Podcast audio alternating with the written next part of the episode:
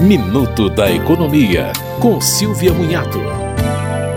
A Agência Nacional de Aviação Civil autorizou as operações da companhia aérea de baixo custo JetSmart Airlines no Brasil. A empresa deve começar a ter rotas para a Argentina em dezembro. A ANAC vem simplificando essa entrada, reduzindo o prazo de 200 dias para um mês. Em nota, a agência diz que outras empresas já autorizadas são a chilena Sky Airlines, com voos para o Galeão e Florianópolis, a chilena JetSmart, com voos para o Galeão e Foz do Iguaçu, a argentina Flybond, com rotas para Florianópolis, Galeão e Guarulhos, e a colombiana Viva Air, com voos entre Medellín e Guarulhos.